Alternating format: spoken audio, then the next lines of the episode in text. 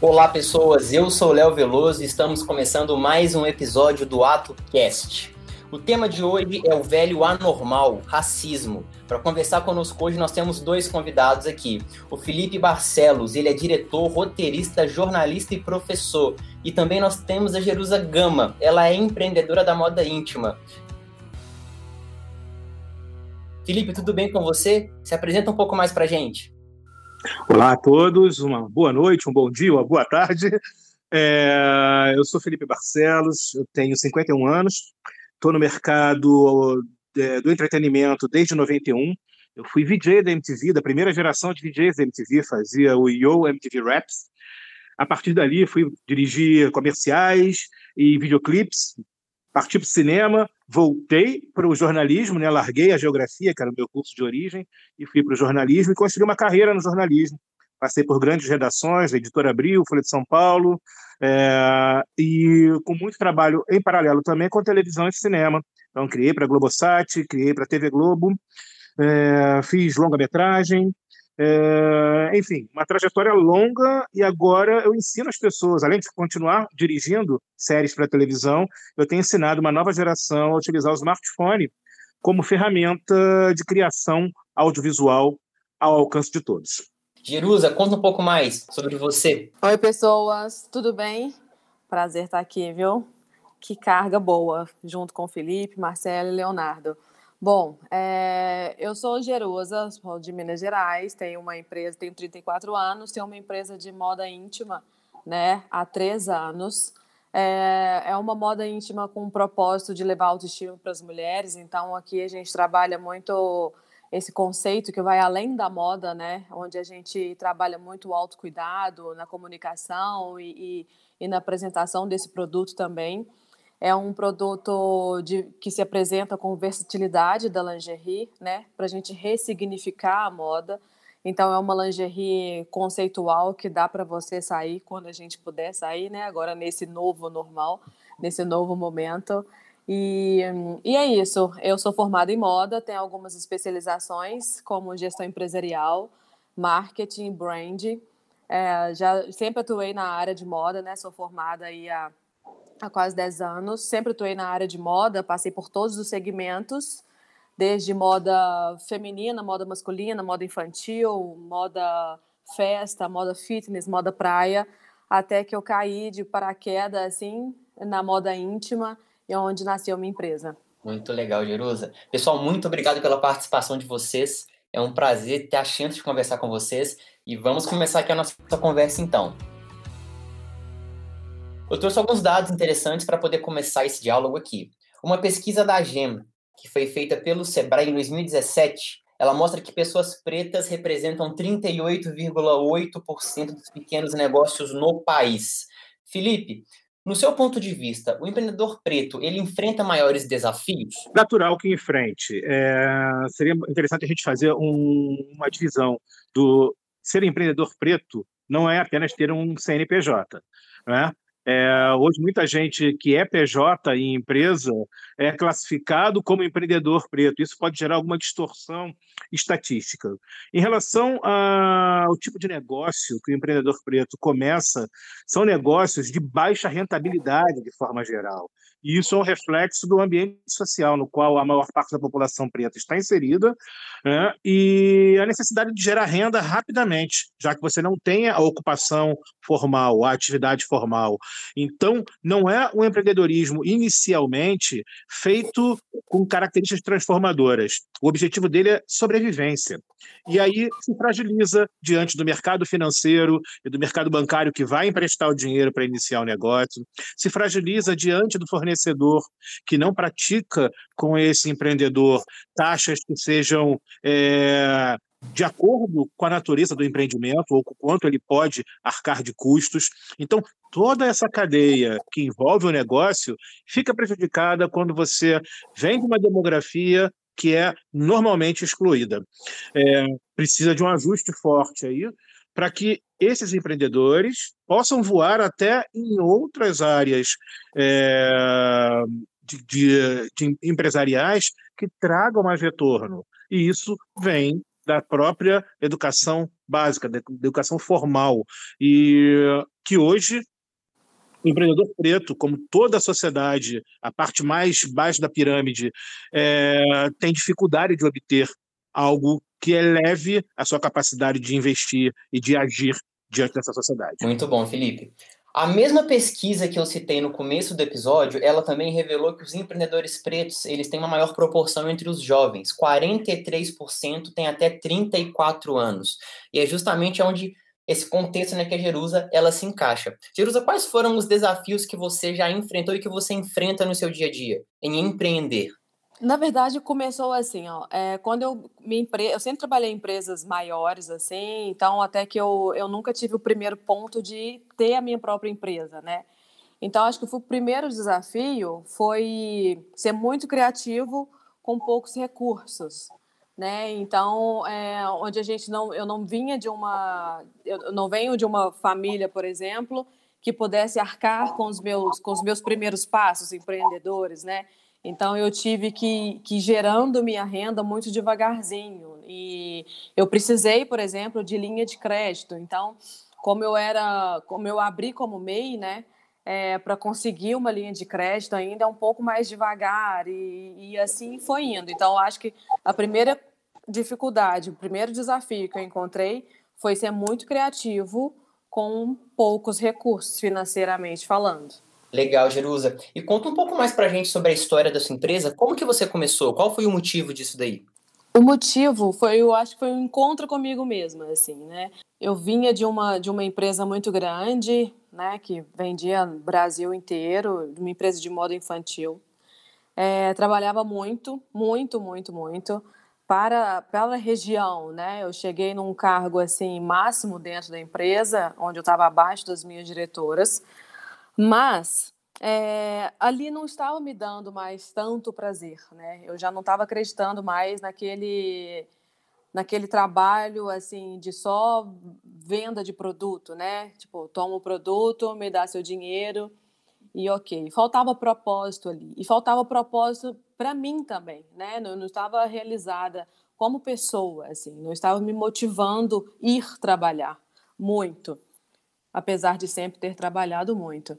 Então, a Mapa, né, que é a minha empresa, é, surgiu de uma transformação comigo mesma. Foi em um, em, um, em um momento que eu estava mal como pessoa, é, todas as minhas áreas da minha vida não estavam boas, né, seja no trabalho, onde eu tinha muito cansaço, trabalhava demais, seja em casa, é, amizades, relacionamentos amorosos, estava tudo muito balançando. Então teve um dia, isso foi em 2015, teve um dia que chorando muito eu contactei minha irmã, que nós somos nós somos muito próximas, assim a gente troca muitas ideias legais. Contactei minha irmã que eu não acreditava mais aquilo, que talvez eu estaria na profissão errada, que depois de tanto estudar, de tanto esforçar, eu já não acreditava mais no, no na falta de propósito que a moda vinha se apresentando. Então, ali chorando bastante, eu saí é, do banho, peguei ali, abri minha gaveta íntima. Ali tinha a minha melhor calcinha, e foi uma calcinha, intimidade revelada aqui, gente. Foi uma calcinha que eu tinha ganhado de uma amiga para usar com um namoradinho da época. E o relacionamento acabou e aquela calcinha ficou ali, perfeita, guardada. Então, nesse dia muito ruim, eu peguei essa calcinha e vesti para mim foi aí que veio um estalo, assim, que eu estava usando o meu melhor produto íntimo para eu me sentir bem no meu pior dia. Então, dali não parou mais. Foi quando eu pensei, poxa, acho que mais pessoas precisam fazer isso. Mais mulheres precisam se sentir bem, assim. Então, de 2015 a 2016, eu só fingi que eu trabalhei na empresa que eu trabalhava. Na verdade, eu só cumpri as obrigações e comecei a pesquisar sobre esse universo que era assim completamente novo para mim. Eu não tinha entendimento nenhum de moda íntima, né? Apesar de da, da, da moda ser um macro e as pessoas acharem que que, que há facilidade para todo mundo na, em todas as áreas, né? Que são todas as áreas comuns, são completamente diferentes. Então, ali eu fui aprender, ali eu fui eh, eh, mergulhar mais dentro de mim. Eu tive que fazer uma. uma nisso, eu já estava nesse processo de autoconhecimento, de, de, de transformação, de, de me olhar com bons olhos. Então, isso foi um, um junto da ideia do, da empresa nascer, né? Ali veio também uma carga de, de transformação comigo mesma, porque eu sou uma mulher preta, eu sou uma empreendedora de, do interior de Minas Gerais, né? Estou em Divinópolis. Eu sou uma mulher de 34 anos solteira que não tem filho. Então, a gente acaba não se vendo como referência, né? E, e, e, então você segue sem referência, você fica meio ali sem rumo, meio perdido.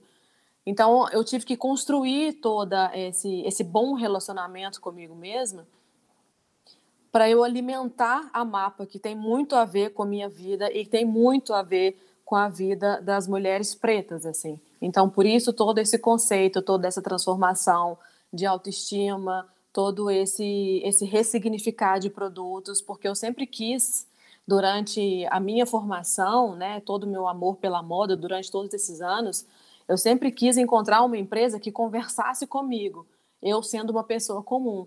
E eu nunca achei essa empresa. Então eu criei essa empresa, onde ali todos os nossos modelos são clientes, são mulheres reais, né?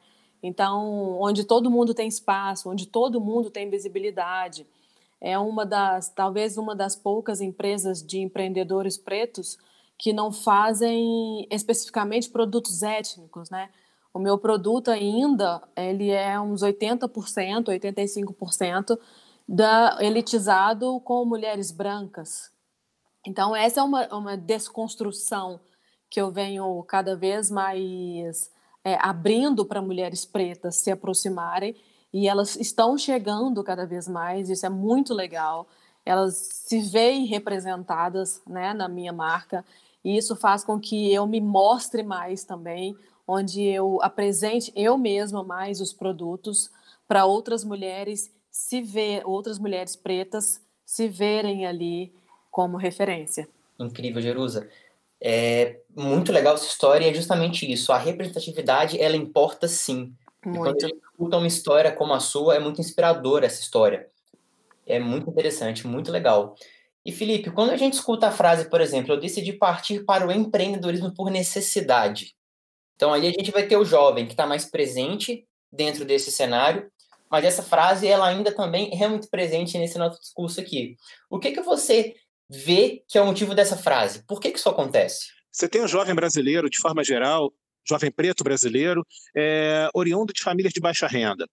De forma geral, você não é incentivado a escolher uma profissão, uma carreira, é, com o objetivo de crescer, de ser um indivíduo realizado na tua área de escolha. Muito cedo você é forçado a ir para o mercado de trabalho para ajudar na renda familiar.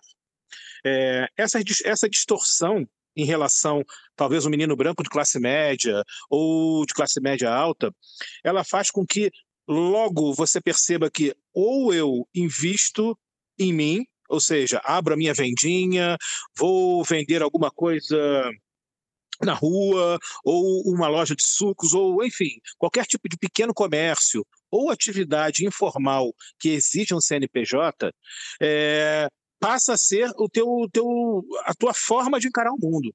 Não há espaço para um garoto ou uma menina muito jovem, às vezes, para que construa a ideia junto a seus familiares que a evolução individual em áreas que possam proporcionar melhor renda para a família, ela tem que ser a prioridade. Ela acaba sendo é, crescendo para ser mais uma pessoa para contribuir na renda familiar. Algumas pessoas conseguem sair dessa armadilha né? e construir um caminho próprio. Chega à universidade, seja a universidade pública, seja a universidade privada, a partir dali conseguem é, se deparar com outras formas de conhecimento e outras formas de organização da própria vida é, dos colegas e de exemplos vindo dos professores do próprio mercado e conseguem abrir a cabeça da, com as possibilidades que ser empreendedor não significa só estar na camada mais baixa é, da cadeia alimentar. Você pode fazer algum voo nesse sentido.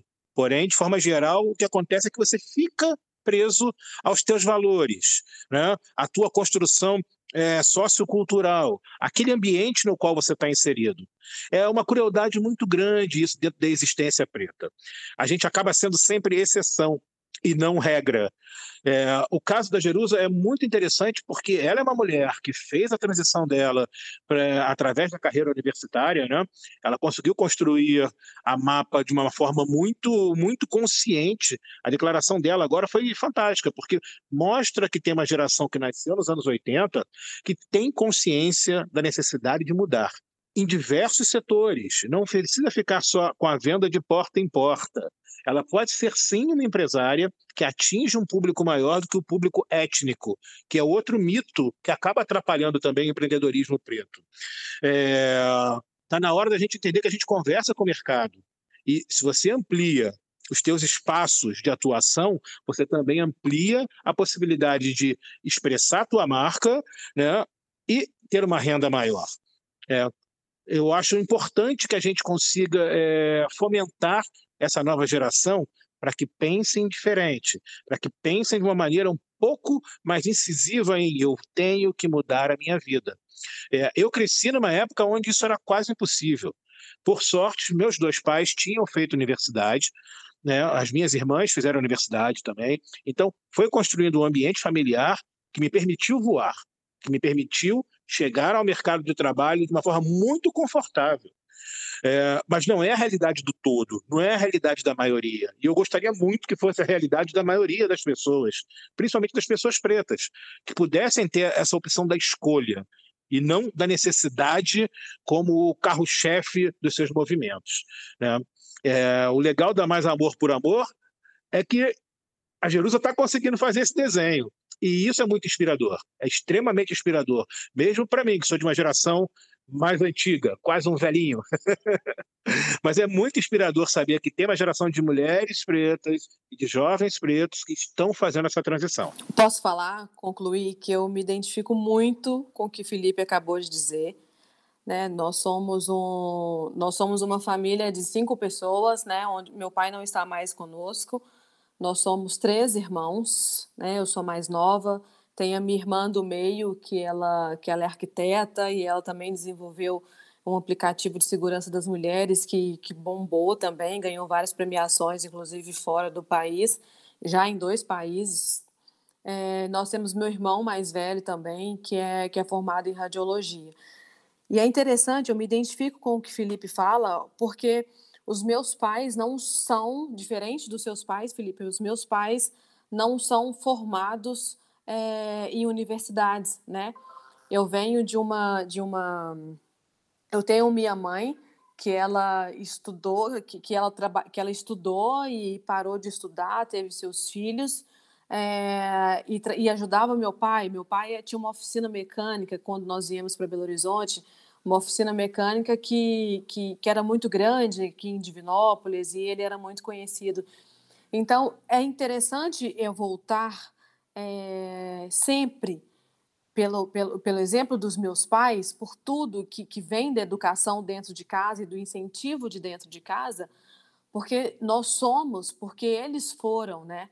E, e eles nos incentivavam, ainda incentivam todos os dias, que a gente pode, que a gente, em todos os lugares, a gente pode. Quando nós viemos do, de Ponte Nova, onde nós morávamos, para Divinópolis, nós instalamos, eles nos instalaram, né? É, na zona sul da cidade, por exemplo, né? Nós moramos no melhor bairro da cidade. Então nós crescemos nesse meio branco elitizado, onde nós éramos os únicos. E eu me lembro desde muito pequena, desde assim, de escola, de, de cinco anos, sei lá, eu me lembro dos meus pais falando: tudo que eles podem, vocês podem. Tudo que eles podem, vocês podem. Então nós crescemos com isso. Nós crescemos mesmo mesmo enxergando que nós éramos os únicos em todos os lugares, na, dentro da sala de aula, dentro dos cursos de inglês, dentro dos esportes, do balé e, do, e, do, e da natação e do judô, enfim, em festas, mesmo nós enxergando que nós éramos os únicos, nós fomos treinados a não enxergar essa diferença que machuca. Eu acho, eu vejo isso como um ponto muito positivo, né? Tem dois lados. Vejo isso como um ponto positivo que nos que nos impulsionou, que nos fez correr, percorrer esse caminho, né? Essa corrida de bastão, como minha irmã fala, sem olhar para os obstáculos do lado. Mas quando a gente chega na fase adulta, é que a gente vê a diferença. É aí que a coisa bate, né? É aí que a gente chega no, no nos cargos altos e a gente começa a se questionar é, por que que fulano que tem menos conhecimento que eu ganha mais do que eu. Porque isso numa forma geral, não estou falando só profissionalmente, né? Num viés pessoal também. Por que, que eu, mulher preta, estou sempre sozinha nas festinhas da adolescência? Então, no, esse, essa permissão né, que, que veio da minha educação e que faz com que eu leve para outras pessoas e que estimule, é, que leve esse conhecimento que eu recebi para o meu meio também, isso é muito importante. É onde a gente começa a abrir a porta para outras pessoas chegarem, né? É onde a gente começa a ser exemplo para que é possível. É possível a gente ir além do, do nosso ciclo, né? É possível nós, nós ampliarmos o nosso meio de atuação, é, profissionalmente falando, né, não ficando restrito só ali no, em produtos étnicos. Eu já li muito sobre isso, muito já me perguntaram sobre isso também em algumas entrevistas que, que já me procuraram, né, porque ainda parece que parece não, é um fato, ainda é, é, é raro encontrar empreendedores que que falam numa linguagem plural.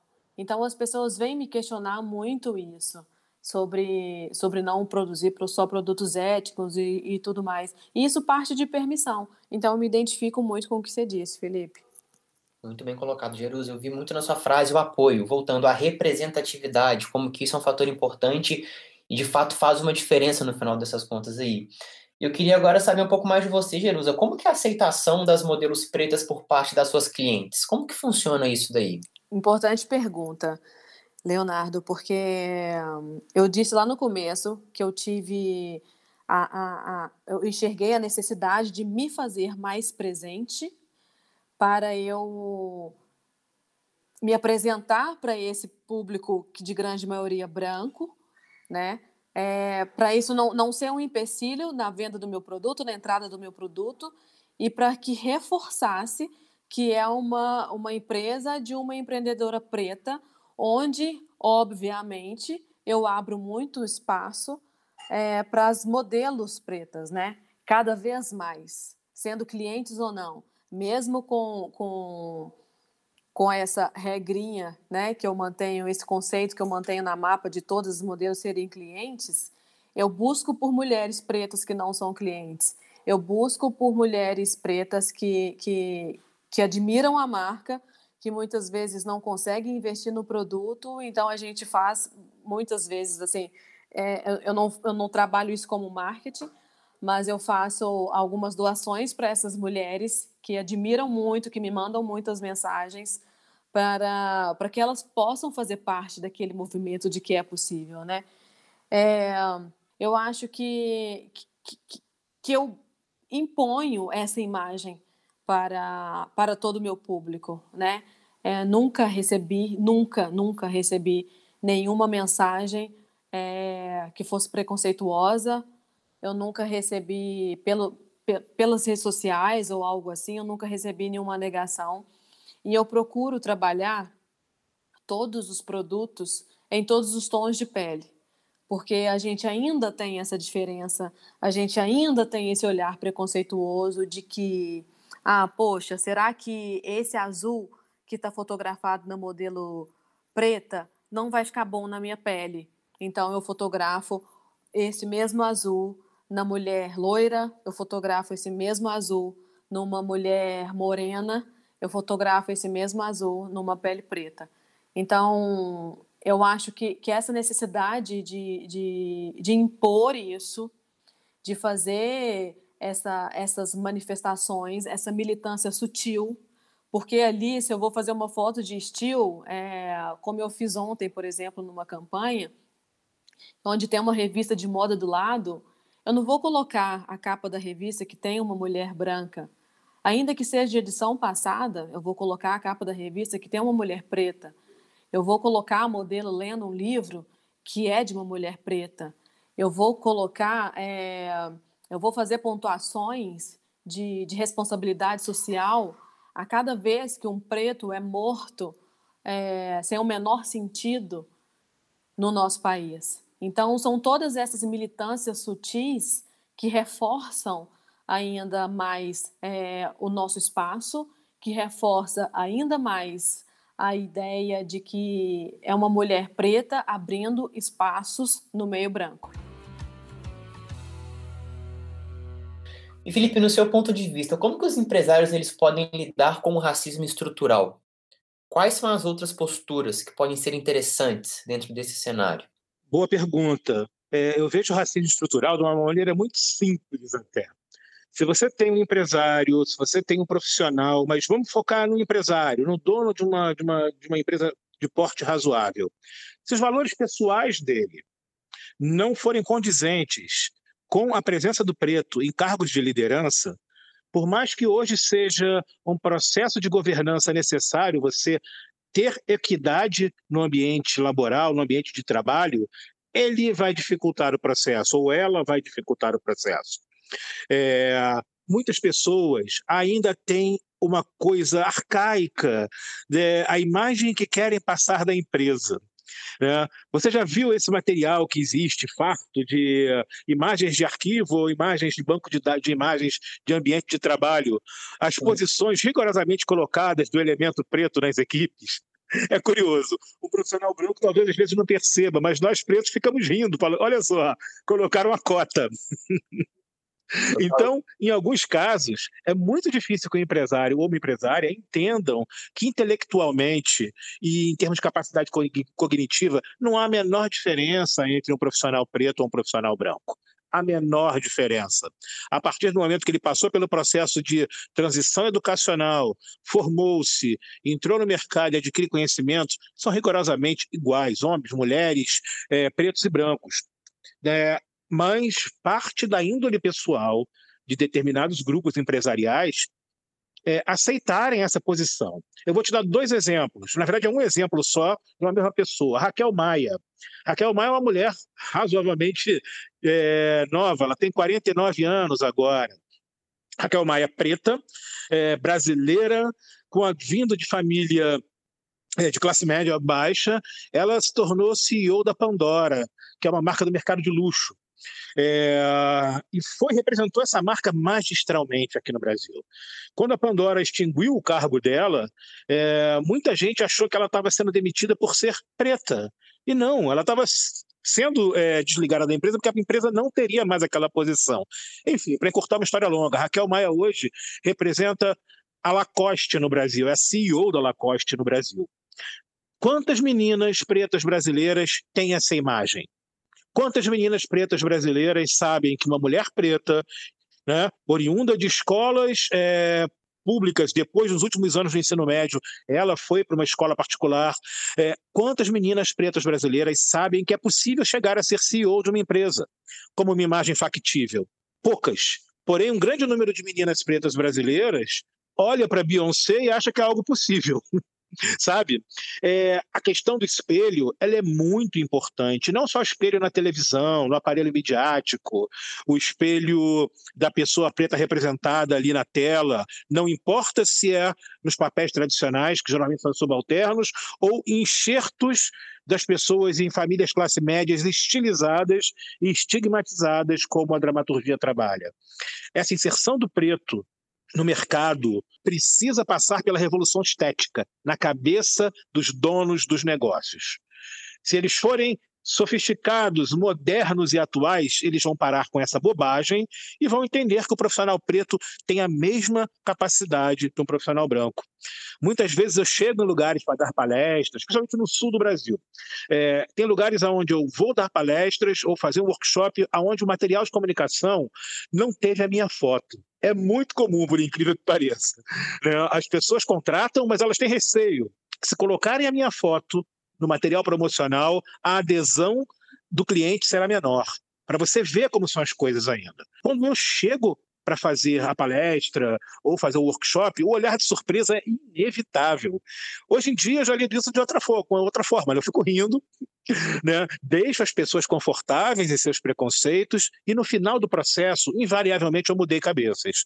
Invariavelmente eu mostrei que não só o profissional preto ele pode ocupar várias posições, mas como ele é um agente transformador da sociedade. Então, é, essa consciência tem que vir de dentro. Não adianta a empresa dizer que tem boas práticas, que tem equidade e separar duas ou três vagas para o profissional preto, se ela não pratica isso de maneira genuína e sincera. Porque a presença do preto nesses lugares, se ele não for genuíno e sincero, o ambiente profissional vai ser opressivo e pode levar a uma série de comportamentos equivocados, uma performance profissional que não é a que era esperada, é, um comportamento social recluso, como a Jerusa falou, quando a gente é adolescente, chega numa festinha e só tem pessoas brancas e não há a menor interesse em aproximação, é, é muito doloroso. Por mais que tenhamos educação em casa para enfrentar esse processo, mas é extremamente doloroso.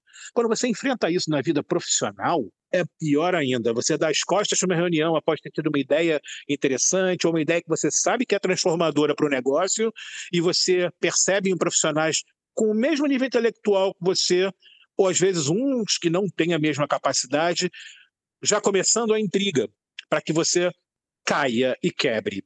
A gente tem que ser muito forte para lidar com isso. Temos que fortalecer os nossos filhos para chegarem no mercado de trabalho, o olhar para frente a cabeça em pé, mas com a bagagem intelectual e cognitiva que vai ser esperada deles na hora da performance. Mas a gente também tem que abrir a boca e falar quando as coisas acontecem no ambiente profissional. E isso não acontece hoje. Ainda tem muitos profissionais pretos com medo de perder o emprego se falarem que foram discriminados. É aí que a gente precisa fortalecer é aí que as empresas precisam fortalecer. As empresas geridas por pessoas brancas têm muito a colaborar se colocarem essa ideia em pauta. A gente precisa ter espaço que as pessoas se sintam, se sintam confortáveis de falar que estão sendo oprimidas. É, a maioria dos profissionais, infelizmente, hoje em dia, não importa o nível, pode ser chão de fábrica ou pode estar no corpo diretivo, não se sente à vontade de comentar que pode estar sendo oprimido por uma questão não técnica, mas sim por uma questão racial. Concordo com o que você fala também, Felipe. É... Sinto um pouco, ainda que nova, eu sinto um pouco da sua experiência nas empresas pela qual eu passei. Eu tinha cargos altos, né, de, de, de gerência e coordenação, onde eu sempre busquei por estudos, sempre estudei muito, sempre li muito para melhorar alguma área da empresa que eu trabalhava, né, em uma visão assim macro, uma visão de cima, onde a gente consegue é, melhorar meu setor, mas que a gente consegue entender também onde pode melhorar os setores ao redor. E eu me identifico muito porque eu vivi essas experiências onde o que eu falava vindo, né, de, de baseado em, em muitos estudos, não tinha tanta relevância quanto um consultor branco, um pouco mais velho, que iria em quatro horas, por exemplo, de, de, presença na empresa, ele faturava aí no mínimo 20 mil reais, né? De uma coisa que eu tinha acabado de falar. Então, a gente viveu muito isso. E isso afeta muito o nosso psicológico, né? Afeta muito o psicológico das pessoas pretas. Essa ocultação. Seja ocultar que fulano de tal, aquele preto é o gerente, é o coordenador, seja de, de, de ocultar é, a nossa imagem, por exemplo, como você acabou de exemplificar, em, em um material para o cliente, né? Isso afeta muito. E eu não sei, é, eu já fui, eu sou otimista, e eu, mas eu não sei se eu consigo enxergar esse otimismo mais só vindo do branco, assim, de um, de um cara legal do RH branco que vai falar assim, poxa, vamos dar vozes às pessoas pretas aqui dentro dessa empresa para falar. Eu não, não sei mais, sabe? Eu não sei se essa se isso realmente vai acontecer. depois de, de ter passado por, pelas experiências, né, que sempre são ali ocultas, a gente que vivencia, a gente que sabe. É, eu não sei se isso vai acontecer naturalmente ou se a gente vai ter que chegar de novo com o pé na porta, né? Que é o, o que estamos fazendo, que é chegar com o pé na porta. Eu vejo o quanto muda a vida da, da, das minhas modelos pretas depois que elas fazem um trabalho eu vejo, eu tive uma. Porque essas mulheres, muitas das vezes, eu encontro elas andando na rua, eu acho elas pelo, pelo, pela internet, né? Eu abordo essas mulheres. Hoje eu já tenho um material de abordagem, né? Para não, não parecer sequestro, não parecer aquela coisa meio doentia. Mas eu tenho todo já um, um preparo de tipo, é, conheça, essa é a minha empresa. Se você tiver interessado, entre em contato comigo. Então, isso muda muito a vida delas. Quando elas me ligam, eu sei que elas viram outras mulheres, outras mulheres ali para se identificar. Teve um caso, é, um episódio, que eu fico muito emocionada. Cada história de uma ali tem, um, tem uma história marcante, mas teve uma que, que a professora dela, universitária, a professora dela me ligou me agradecendo, olha, de universidade, me agradecendo pelo bem que eu fiz à aluna dela. Ela falou: Jerusa, você não sabe, você não sabe o bem que você fez para fulana de tal. A vida dela mudou. E eu vejo o comportamento de todas as outras nas redes sociais, o quanto elas melhoraram, melhoraram consigo mesma, né? O quanto elas elas conseguiram por si só enxergar o bom olhar do outro, porque quantas e quantas vezes nós somos, nós somos negados como beleza. Eu moro em Divinópolis há 34 anos e eu ainda sou abordada em alguns lugares onde as pessoas me perguntam é, você é de onde? Você é daqui mesmo? Nossa, você é uma morena bonita. É raro encontrar uma morena bonita. Então, eu já ouvi isso ao longo dos anos. De uns cinco, de uns três anos para cá, eu decidi responder para as pessoas ficarem sem graças e conscientes do que elas estão fazendo, né? Então, isso aconteceu a, a, a semana passada, por exemplo, o exemplo mais recente, né? É, aconteceu na semana passada, onde eu fui comprar uma, uma, um jogo de roupa de cama para presentear. E uma mulher, e a vendedora me perguntou, mas você é de onde? E aquele olhar de cima e embaixo, né? Eu falei, sou de Divinópolis. Nossa, você é tão bonita, é tão raro encontrar uma morena bonita como você? Aí eu falei, é porque vocês não estão acostumados a achar as mulheres pretas bonitas. Ela ficou muito sem graça, muito sem graça. E eu falei num tom alto e simpático para as outras pessoas ao redor, que está ao redor que está na loja, para ouvir também, porque isso é uma verdade. As pessoas não estão acostumadas a no, no, não foram treinadas e não querem, sei lá, largar esse hábito de enxergar a beleza nas pessoas pretas. Então, mais do que nunca, se faz presente esse movimento de colocar o meu movimento, o mapa, de colocar a melhor produção nas modelos pretas, de colocar o melhor fotógrafo para trabalhar essa imagem, ou de colocar a melhor maquiadora para subir a beleza dela, uma maquiadora que sabe, que entende de pele preta, que vai saber maquiar e exaltar pontos, não esconder não afinar o nariz dela, não deixar a pele cinza. Então, isso faz tudo parte de uma transformação, porque foi essa transformação que aconteceu comigo também. Por tudo isso eu passei, né? Fora, é, e muitas vezes ainda passo esses olhares atravessados, porque a gente anda, eu ando arrumada. Tanto é que eu pedi uma pausa no começo para eu passar um corretivo, porque ia ter uma foto. Então, isso faz parte da minha construção como autoestima. E nada mais justo do que puxar as minhas para esse momento também. Porque a gente pode, olha, se olha com bons olhos, eu acho que é um exercício diário, né? Eu me olho no espelho todos os dias de manhã e me pergunto, Jerusa, o que, que você pode fazer de bom por você mesma hoje? E o que, que você pode fazer de bom para os outros hoje? Porque a maneira como a gente se vê influencia na maneira como a gente age que por sua vez influencia na maneira como os outros nos veem, né? Então, é esse movimento que é meu exercício diário na minha empresa. Muito bem colocado, Jerusa. E Felipe, na sua fala, você citou ali sobre a empresa, ela querer estar tá trans, ela estar tá transmitindo uma imagem, ela querer estar tá mostrando isso daí. E aí eu vi isso aqui essa semana, por exemplo, na minha bolha do LinkedIn. Eu senti falta desse assunto, ele ser discutido no LinkedIn, com as pessoas que eu sigo. E o que, que você acha sobre isso, sobre esse tipo de assunto? Ele, ele, no caso, ele não estar no LinkedIn. Pois é, eu fiz o contrário. Né? Eu aproveitei o LinkedIn, que é onde eu tenho um alcance bastante forte, para colocar a questão. Eu fiz um vídeo, é, coloquei esse vídeo no LinkedIn, ele deve estar agora com, com 4 mil views. É pouco, mas significativo dentro do, do case. É, perguntando se as pessoas, se as empresas é que as poucas empresas que tocaram no assunto, se elas realmente estavam interessadas em fazer uma mudança de hábitos, ou se no dia seguinte aos protestos, ou quando a coisa começar a arrefecer, se elas iam voltar às práticas antigas.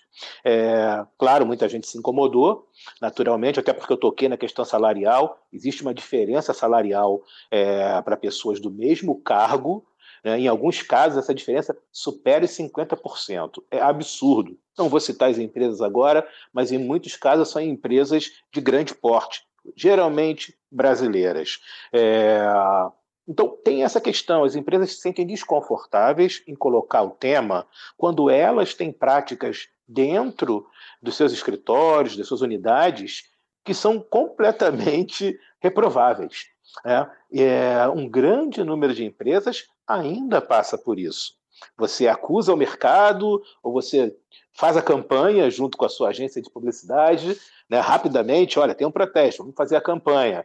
Mas as práticas dentro do, do, da unidade empresarial continuam sendo rigorosamente as mesmas.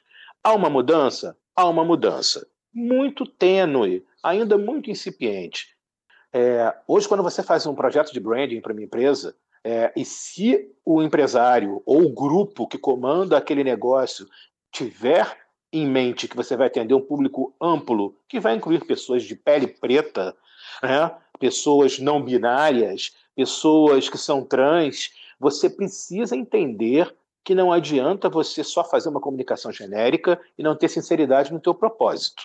Então você já inclui em toda a tua imagem para o mercado aqueles valores. Só que a gente lida com muitas empresas ainda lá do século XX. Empresas que trouxeram na bagagem é, o exemplo a ser seguido, a referência. Vou dar um exemplo: Unilever. Quanto tempo demorou para a empresa ter uma propaganda de um sabão em pó com pretos que não fossem é, subalternos? Ou melhor, com pretos na propaganda. Né? Ou a própria propaganda de alimentos, ou propaganda de higiene pessoal. Há pouco tempo atrás parecia que os negros, os pretos, não comiam, não usavam sabão em pó e não, e não tinham higiene pessoal. Isso é fruto de uma posição que vem arraigada com as pessoas. Muita gente olha o preto como sujo. Você tem o mesmo nível intelectual, frequentou a mesma universidade, o seu CR foi o mesmo, seu trabalho de final de curso foi fantástico e você no mercado brilha com as suas soluções. Mas tem gente que consegue ainda, num ambiente profissional, tentar associar a imagem do profissional preto como a pessoa suja, a pessoa sem cultura, a pessoa sem higiene. É, gente, a gente está em 2020 e isso é tão mais comum do que vocês possam imaginar, tão mais comum do que parece. É, como a gente está do outro lado do balcão, a gente sente isso todo dia. Né? E quando você viaja para uma outra cultura, que teoricamente seria muito mais agressiva nesse sentido, você tem um choque cultural. É, eu, apesar de ter 150 quilos e de ser preto, eu surfo. É o esporte que eu pratico no tempo de vida que a Jerusa tem. É, há pouco tempo atrás eu tive a oportunidade de fazer uma viagem para Sumatra, o outro lado do mundo, para pegar as ondas mais perfeitas do mundo. Por si só, essa movimentação de um homem preto de 150 quilos, careca, e surfar nas melhores ondas do mundo já não faz sentido para a maior parte das pessoas. Colocar essa imagem de realização pessoal no LinkedIn foi um choque. Você não tem ideia do choque que foi, porque as pessoas ficam sem a referência racista e preconceituosa que elas construíram a vida toda. É, durante a viagem, tanto na Europa quanto na Ásia, eu fui muito mais bem tratado do que eu fui tratado a minha vida toda no Brasil. E isso foi um choque brutal para mim, brutal. Fosse em Paris, fosse em Amsterdã, fosse em Sumatra ou na Malásia, o respeito pela existência humana completamente diferente do que a gente enfrenta no Brasil. E aí você se dá conta do quanto o brasileiro é racista, quanto isso está arraigado aqui no Brasil. A gente está vendo os protestos ao redor do mundo agora, o Black Lives Matter ele tomou conta do mundo inteiro, Europa, Estados Unidos, é, na América Latina menos, porque a América Latina é mais racista do que os países ao norte, é, do, que os, uh, do que esses países, Aqui a coisa está incipiente, aqui as pessoas estão torcendo para acabar logo. É, enquanto lá o movimento está se espalhando para outras searas. Quem é, quem é, que iria imaginar que britânicos e franceses estariam nessa mesma luta? Né? Alemães fazendo passeatas nesse mesmo sentido, de dar é, visibilidade ao povo preto no que ele tem de melhor, nas suas qualidades, e não no estereótipo do coitado, no estereótipo daquele que tem que ser sempre alavancado, né? Nós precisamos, sim, de apoio para os nossos negócios, para as nossas escolhas profissionais, artísticas, pessoais, mas sem pena. E isso é muito delicado de lidar. É, por isso que eu acho que é importantíssimo que a gente consiga, consiga né, empoderar os nossos para saberem apresentar os seus projetos, saberem onde querem chegar na vida. É, conversando offline com você, eu falei um pouco sobre educação tecnológica. Não dá mais para a gente educar famílias de baixa renda para seus filhos terminarem como caixa de supermercado ou embrulhadores de compras. Com todo respeito a essas profissões, a essas ocupações, mas é preciso dar um salto e um salto exponencial. É uma questão de inteligência exponencial para que essa massa humana de pessoas pretas, hoje mais jovens, consiga chegar numa outra faixa de renda e faça a transição social. Vai melhorar a vida? O racismo vai acabar? Não, não vai acabar. Mas eles vão enfrentar o racismo na outra dimensão. Vão enfrentar o racismo de forma. Apareceu a situação de racismo, eu tenho condições de contratar um advogado e de fazer a, a justiça corretamente. Eu não vou ficar calado. Então, essa elevação coletiva ela precisa acontecer o quanto antes. É, senão, as coisas só vão deteriorar. Assim como a Jerusa falou e pontuou muito bem, eu não tenho olhos de positividade para o futuro como algo natural. É uma luta que a gente vai precisar encampar. Tanto a geração da Jerusa quanto a minha. Em 51 anos eu ainda estou nativa. Pelo, né? pelo contrário, eu tô, agora estou fazendo mais coisas que talvez eu fizesse quando jovem, atingindo mais pessoas. Quando você dirige uma série de televisão, é, teu nome está ali chegando numa série de pessoas. É importante mostrar a cara. Quando eu fui editor de revistas na Editora Abril, eu colocava minha foto na carta do editor crescendo todos os meses, para que se alguma pessoa preta folheasse a revista numa banca de jornal, tomasse um choque. Olha, o editor da revista é preto, da maior editora da América Latina. É, muita gente não gostava, mas eu não posso me preocupar com quem não gosta. Eu tenho que empoderar quem tem que chegar lá né? para que outros vejam, peguem um exemplo e falem: eu sou capaz, eu posso e eu vou conseguir. A nossa luta não para. A nossa luta não vai parar, infelizmente. É, novamente repito, Jerusa tocou no ponto certo. Se a gente baixar a cabeça e falar baixinho, e se continuar aceitando o moreno, a gente não quer ser chamado de moreno. Nós somos pretos, somos humanos e somos profissionais uns talentosíssimos, outros talvez medíocres, como em qualquer etnia. Eu só não posso ser considerado medíocre por ser preto.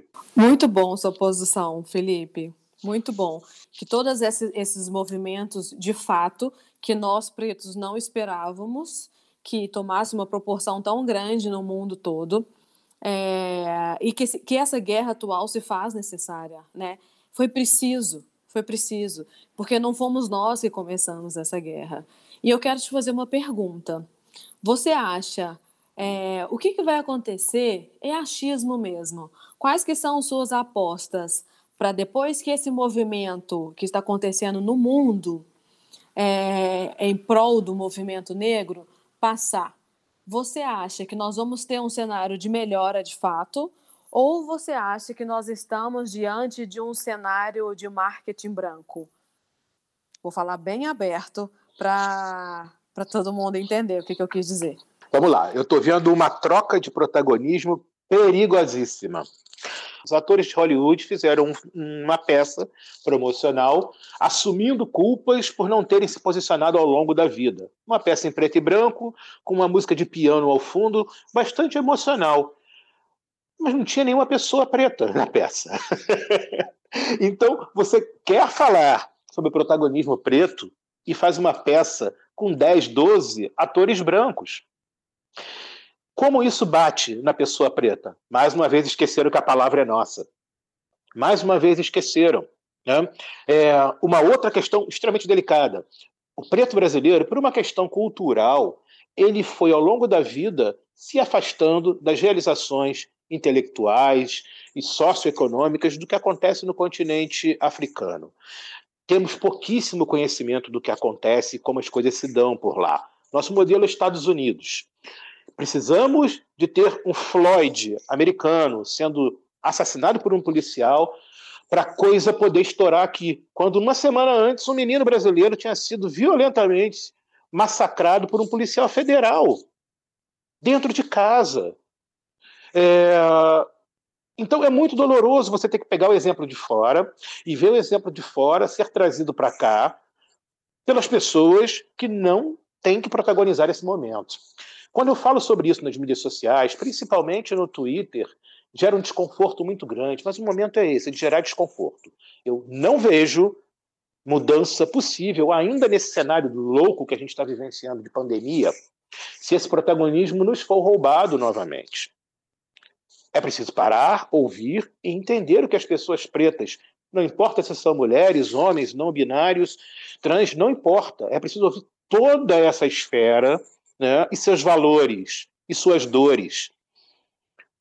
Tentam, às vezes ingenuamente, mas às vezes com muita má intenção, fazer com que a gente não protagonize esse momento, né, esse momento da nossa é, ressurgência, com o fim dessa opressão constante do dia a dia. Pelo contrário, fazem com que a gente tenha que esperar a autorização. É, existem algumas iniciativas, você deve ter se deparado com isso em mídias sociais. Uma delas a gente chama de Black Twitter. E eu brinco com eles, eu falo, só vai existir Black Twitter o dia que não foram Jack Dorsey, o CEO, e o desenvolvedor por trás da aplicação. O dia que for um desenvolvedor preto. Aí a gente chama de Black Twitter. Por enquanto, não é. E ficam chateados, mas a gente precisa sair das armadilhas. E existem muitas armadilhas nesse momento né? principalmente com essa situação toda saindo do protesto pacífico e do protesto violento. Se você perceber bem as, as imagens midiáticas, quase todas as manifestações violentas ou fora da curva aconteceram por antifas brancos. Se a gente reclama, a gente fala, você não está apoiando quem está apoiando o seu movimento. Olha só que saia justa. Olha que saia justa a gente ficou. A gente tem que observar, calado de novo, porque estão apoiando o nosso movimento? Não. A gente precisa se posicionar, mostrar o que está certo e mostrar o que está errado. É, mas liderar e protagonizar esse momento. Então é um momento de muito perigo, de muito perigo, para que a gente não transfira alguns valores que são importantes para pessoas que às vezes estão bem intencionadas, mas que nesse momento não podem ser os porta-vozes da nossa luta. Muito obrigada pela sua resposta. É, acho que muitos precisavam, precisam, né, ouvir isso, pretos e brancos, porque eu penso muito sobre isso. Talvez nós que trabalhamos com com marketing, nós que estamos aí nessa nesse movimento, a gente consegue identificar a intenção das pessoas, né, em, em, em se promover, em se autopromover com os nossos movimentos. Até porque o desconforto é um, é um é um costume já que a gente tem, né? Nós já nascemos desconfortáveis é, de chegar nesse mundo e deparar com como ele é e como e o caminho que ele está tomando, principalmente aqui no Brasil. É, tem muitos outros movimentos assim, onde a gente fica em segundo plano, que nós vemos ainda como o branco como o salvador, né? É, eu não vou aprofundar nesse, nesse, nessa pauta mas eu ainda me pego questionando sobre, sobre todas essas pessoas que vão à África e que fazem, que, que, que, fotografam as crianças e que sorriem e que abraçam e que amam e beijam aquelas crianças pretas. E aqui no Brasil fecha o vidro no trânsito, né? Aqui no Brasil é, segura a bolsa. Aqui no Brasil vira a cara. Aqui no Brasil acusa de ser trombadinha. Então eu ainda me pego bem pensando sobre, sobre o, branco salvador e sobre a real intenção das pessoas, né? Se elas estão realmente, de fato, querendo uma mudança, querendo que, que a frase somos todos iguais seja, de fato, é, todos iguais no dia a dia, ou se eles estão querendo subir em cima da gente de novo para se autopromover. Porque uma vez que a gente enxerga né? Eu, eu até dei o exemplo da minha vida pessoal e da minha família, que nós crescemos nesse, nesse caminho para não enxergar os obstáculos, mas quando a gente chega na fase adulta, que a gente enxerga, uma vez que a gente vê, a gente nunca mais para de ver. Né? A gente tem que tomar cuidado para não adoecer, para a gente não adoecer com essas coisas e continuar nosso movimento, continuar é, pontuando, como você disse, Felipe, o que é certo e o que é errado mas muitas vezes essas pautas nos adoecem. Jerusa, Felipe, muito obrigado pela fala de vocês. É um privilégio imenso poder escutar isso daí, né, ter acesso a isso daí. E o AT Feito fica muito feliz de compartilhar essa informação. A gente está chegando no final do episódio, pessoal. E agora eu queria uma fala final de vocês. Felipe, qual que é a mensagem que você deixa para gente? A luta não vai parar. É, se temos pessoas brancas e pessoas pretas escutando esse episódio, é importante que pensem com muito carinho que para a gente estar tá na rua, seja pegando um ônibus para ir para o trabalho no dia seguinte e, ser, e ter um banco vazio do seu lado, não porque o banco está vazio à toa, mas porque uma pessoa não quer sentar ao lado de um preto, se isso não for mudar no dia seguinte, a gente tem que reforçar a luta. Seja você preto de classe média ou classe média alta ou até rico, que está andando com o seu carro de um determinado padrão e, ao ser parado numa blitz, tem que explicar o que, é que você faz para estar tá dentro daquele carro. Tentem imaginar se amanhã, depois desses protestos todos, se quatro amigas pretas, não importa a profissão, não interessa, resolverem sair num carro, felizes da vida, e chegarem na porta de um evento, de uma balada, se os olhares vão ser de naturalidade ou vão ser de estranhamento. Se uma chuva de preconceito não vai cair em cima dessas moças por elas estarem ocupando quatro assentos de um veículo de determinado padrão. Por que não? Por que não pode? Então, é importante que a gente comece a desmontar todo esse cenário que está arraigado dentro da gente do que, que o preto pode ser ou deixar de ser. É, às vezes a gente pensa que não está fazendo, que não tá fazendo uma atitude preconceituosa ou racista, mas está. E a hora de começar a desmontar o processo é essa eu não tenho a ingenuidade que será automática. Por isso que eu continuo combativo e educando filhos para que sejam combativos. Mas a gente sabe que tem pessoas que são menos articuladas e que vivem em situação social que não permite que a voz seja franca. Né? A gente sabe que às vezes está sob o comando do fuzil, seja ele do bandido ou do policial. E a tua franqueza, a tua capacidade de expressão e a tua liberdade de ir, vir e ser está tolhida mas a gente precisa empoderar essas pessoas para que elas falem. Falem do seu cotidiano, falem de suas dores diárias. Não é mimimi falar da dor e da solidão do preto em sociedade, seja o homem ou a mulher, seja o não binário, seja o trans, não importa. A dor ela é presente, ela é real e ela machuca demais. E ela tolhe a nossa capacidade de realização pessoal.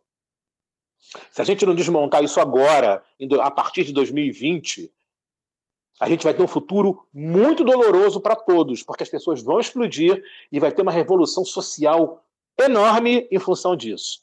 Então, o que eu deixo como mensagem final é: vamos, nós pretos, nos elevarmos a um padrão maior. Vamos sair do gueto, sim.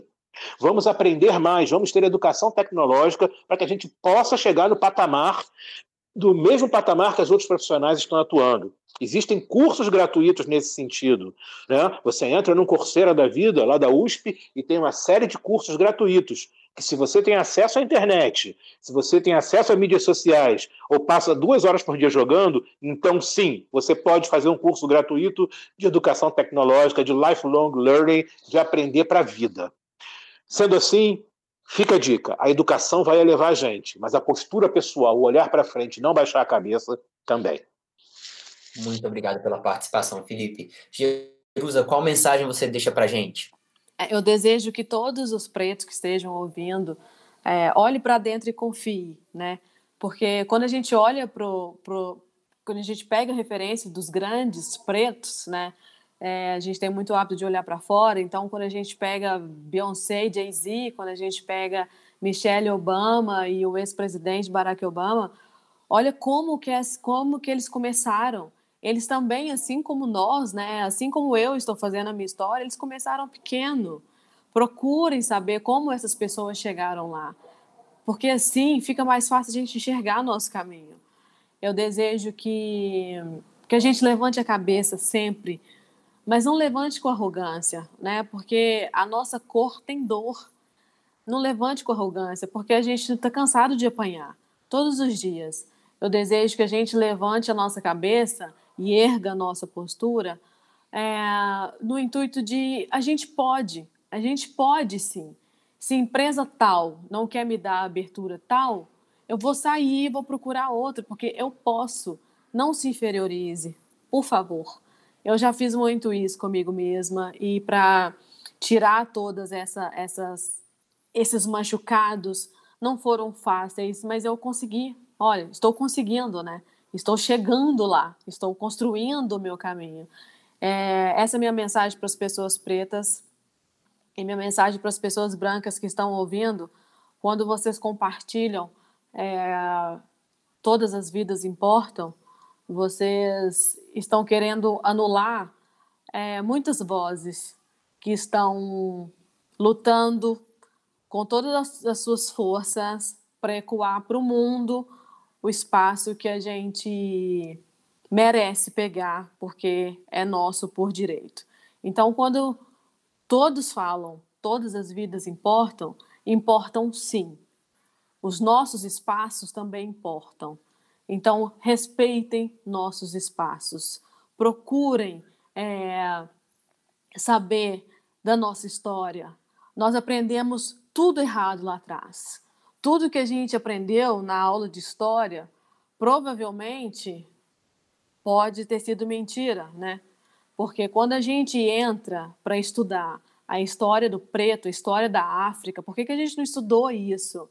A minha vontade é procurar todos os meus professores de história. Por que, que você não me ensinou isso? Minha vida seria completamente diferente. A vida de tantos outros pretos seria completamente diferentes. E não para a gente reinar e apontar o dedo na cara dos brancos. É para a gente, de fato, assumir que nós somos iguais. Então, essa é a minha mensagem. Deixe a gente reinar. O espaço também é nosso. O espaço nesse mundo também é nosso, porque a luta, como Felipe disse, a luta vai continuar. E eu acho que cada vez mais forte, porque nós somos uma geração que nós vamos ensinar os nossos próximos a não tolerar mais esse tipo de coisa.